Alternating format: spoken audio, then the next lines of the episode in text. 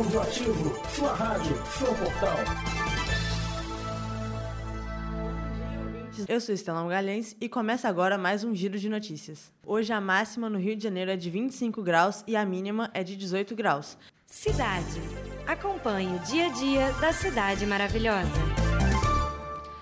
Witzel se pronuncia sobre a morte de Agatha. Bom dia, Estela. O governador do Rio de Janeiro, Wilson Witzel, culpou o crime organizado pela morte da menina Agatha Félix, de 8 anos, e defendeu a política de segurança pública do governo do Rio de Janeiro. Foi a primeira vez que Witzel falou a respeito quase três dias depois de Agatha ter sido baleada nas costas, na noite da última sexta-feira, quando estava em uma Kombi, na área conhecida como Fazendinha, no Complexo do Alemão, zona norte do Rio. Moradores da região afirmam que policiais militares atiraram uma moto que passava no local, mas o tiro atingiu a criança. Testemunhas dizem que não houve confronto. O motorista da Kombi afirmou no enterro de Agatha, neste domingo, que não havia tiroteio naquele momento na comunidade. A PM afirma que houve tiroteios e que policiais foram atacados. Ao ser questionado pela, sobre a demora para se pronunciar depois do crime, Witzel disse que o caso se transformou em palanque político. O governador lamentou a morte e pediu velocidade nas investigações. E disse também que tem sido difícil ver a dor das famílias que têm seus entes queridos mortos pelo crime organizado. O governador afirmou ainda que o resultado do combate ao crime organizado está aparecendo de forma satisfatória e que o narcotráfico utiliza as comunidades como escudo. Witzel defendeu o pacote anticrime do governo Bolsonaro e afirmou ainda que o excludente de licitude poderia continuar, poderia continuar exatamente como estamos. Polícia. Saiba o que acontece em primeira mão na cidade Desespero. Agora com o repórter Bruno César, um levantamento de dados sobre a violência no Rio de Janeiro, não é isso, Bruno? Exatamente, Stella. Bom dia, bom dia, ouvinte. Segundo o levantamento feito pelo site G1, apenas 25% dos crimes ocorridos por morte violenta no Rio de Janeiro têm autor identificado. Em 2017, o site levantou os crimes de homicídios ocorridos entre 21 e 27 de agosto. Dos 84 casos registrados, 62 ainda têm inquéritos abertos e apenas 12% têm suspeitos presos. Sete presos viraram réus na justiça, sendo um inocentado e outro condenado. O G1 acompanha 1.195 casos de homicídios em todo o Brasil registrados ao longo dessa semana. 48% dos casos ainda estão em aberto, média superior ao Rio de Janeiro. Ainda assim, apenas 20% dos casos teve uma prisão efetuada e só 5% houve condenação. Durante o primeiro encontro nacional de diretores de Departamento de Homicídios, realizados na semana passada no Rio de Janeiro, os delegados recomendaram que os casos de homicídios devem ser resolvidos em menos de 24 meses. Segundo especialistas, o envolvimento do crime organizado nos homicídios dificulta o trabalho e investigação da polícia, tendo em vista que as facções utilizam diversas medidas para esconder as provas, como cemitérios clandestinos, queima de corpos e abandono em locais remotos. Outro fator que atrapalha as investigações é a participação de agentes públicos de segurança em tais crimes. O G1 alerta que os dados são de, ap de apenas uma semana de 2017 e pode não refletir com exatidão o cenário atual das investigações em todo o país. No entanto, afirma que a pesquisa serve como um indicativo desse cenário. Meio Ambiente, sua cidade mais verde. Vamos ouvir agora sobre a quarta edição anual do Plante Rio com o repórter Felipe Gonzalez. É isso aí, bom dia Estela, bom dia ouvintes. A Fundição Progresso, no centro do Rio, promove neste sábado, dia 28, a quarta edição anual do Plante Rio. O evento reúne palestras e rodas de conversa sobre soluções sustentáveis e integradas para ambientes urbanos. A Feira do Plante Rio busca refletir sobre a valorização e respeito pelos pequenos produtores. A ideia é aproximar esses produtores dos consumidores. Atrações foram pensadas para toda a família, como exposição de arte, circo, shows, oficinas e contação de história indígena. A abertura desta edição conta com a participação do artista plástico Ernesto Neto, que celebra a inauguração do primeiro jardim de chuva na Lapa como uma performance instalação.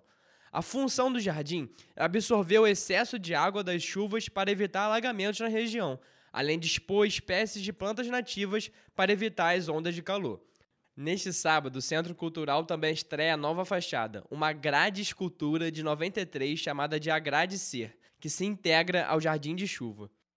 Nas palestras e rodas de conversa, pesquisadores, sociólogos, profissionais da saúde, educação e culinária vão discutir o livro Ideias para Adiar o Fim do Mundo, do cacique Ailton Krenak. No vigésimo ano de serviço, a fundição atualiza a gestão e inclui a busca pela sustentabilidade em suas diretrizes. Obrigada, Felipe. Agora são 10 e 18 e esse foi o primeiro bloco do nosso Giro de Notícias. Fique ligado na programação da Web Rádio Audioativo. Não seja apenas um ouvinte, acesse e participe. Portal Audioativo, propagação sem barreiras. Audioativo, sua rádio, seu portal. Bom dia, ouvintes da Web Rádio Audioativo. São 10h50 e começa agora o segundo bloco do nosso Giro de Notícias. Internacional. Um mundo de notícias ao seu alcance. A nossa repórter Agnes Oswaldino vai falar pra gente sobre o discurso do presidente Bolsonaro na ONU, não é isso, Agnes? É isso, Estela. O presidente do Brasil, Jair Bolsonaro, abriu nesta terça-feira os debates gerais da 74ª Assembleia Geral da Organização das Nações Unidas, a ONU. Bolsonaro falou sobre pressão para tentar reverter a imagem negativa do seu governo no exterior. Logo no início de seu discurso, Bolsonaro disse que vinha apresentar um novo Brasil que ressurge depois de ter ficado à beira do socialismo. O encontro acontece no prédio das entidades na cidade de Nova York, nos Estados Unidos. No total, a previsão de pronunciamento de 37 representantes nessa terça entre eles presidentes, primeiros ministros, reis e líderes do governo. Além da política ambiental, que inclui a negação do desmatamento e críticas da, das ONGs e defesa da exploração econômica das terras indígenas nas áreas de preservação, as declarações do Bolsonaro pesam contra ele. Isso contra os direitos humanos. Antes do pai subir à tribuna na ONU, o deputado federal Eduardo Bolsonaro, uma espécie de chanceler informal do presidente brasileiro, afirmou no Twitter que ele deveria quebrar a espiral do silêncio e demonstrar o desconforto dos brasileiros com as pautas que a esquerda progressista tenta empurrar goela abaixo via ONU. Paz.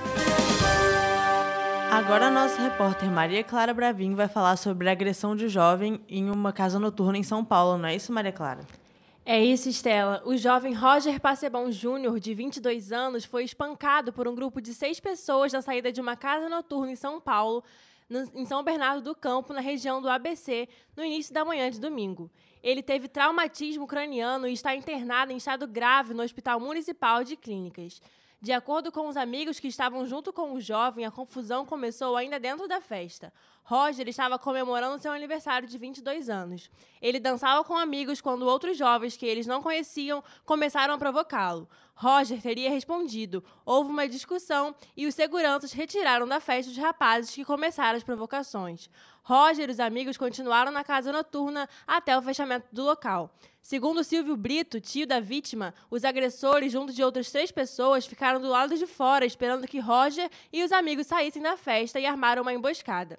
Ainda de acordo com o tio, prime é, agressores atacaram um amigo de Roger, que já estava dentro do carro pronto para ir embora. Os amigos conseguiram fugir, mas Roger caiu no chão e foi espancado pelas seis pessoas. O rapaz foi socorrido por uma viatura da polícia que passou pelo local. Amigos que estavam com Roger disseram que ele foi agredido por ser homossexual. O tio conta que, enquanto espancavam os jovens, os agressores gritavam ofensas homofóbicas. Homossexual tem que morrer. É isso que eles falavam. Homossexual tem que morrer, diz Brito. Um dos amigos que estavam com Roger registrou um boletim de ocorrência sobre a agressão. A ocorrência foi registrada como lesão corporal, sem o agravo de homofobia. A Secretaria de Segurança Pública informou que o primeiro DP de São Bernardo do Campo instaurou um inquérito para apurar o caso e que está em busca de testemunhas e imagens de câmeras de monitoramento que possam ajudar na identificação dos agressores. Foi um gol de anjo, um verdadeiro gol de placa. Filho maravilha, nós gostamos de você. Esporte. Vamos ouvir agora sobre a desistência do Figueirense da Série B. Fala, Bruno. Então, Estela, após atingir 120 milhões de reais em dívidas, o Figueirense comunicou à CBF seu desligamento da Série B do Campeonato Brasileiro. A empresa Elephant, que administra o clube desde 2017, fez o comunicado no último fim de semana.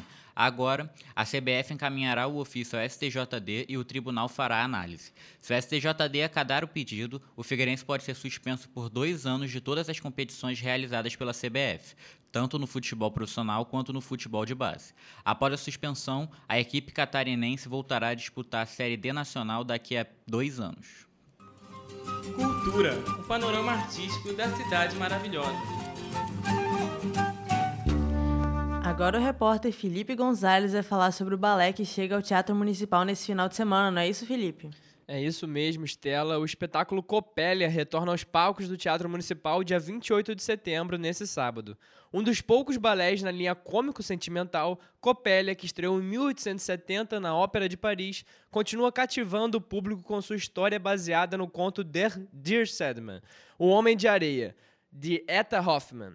Em três atos, contra, conta a atração súbita de Franz, noivo de sua Nilda, uma bela jovem de uma aldeia da Cracóvia, por outra moça que é vista frequentemente na varanda da casa do Dr. Copélios, um extravagante artesão de brinquedos com fama de bruxo.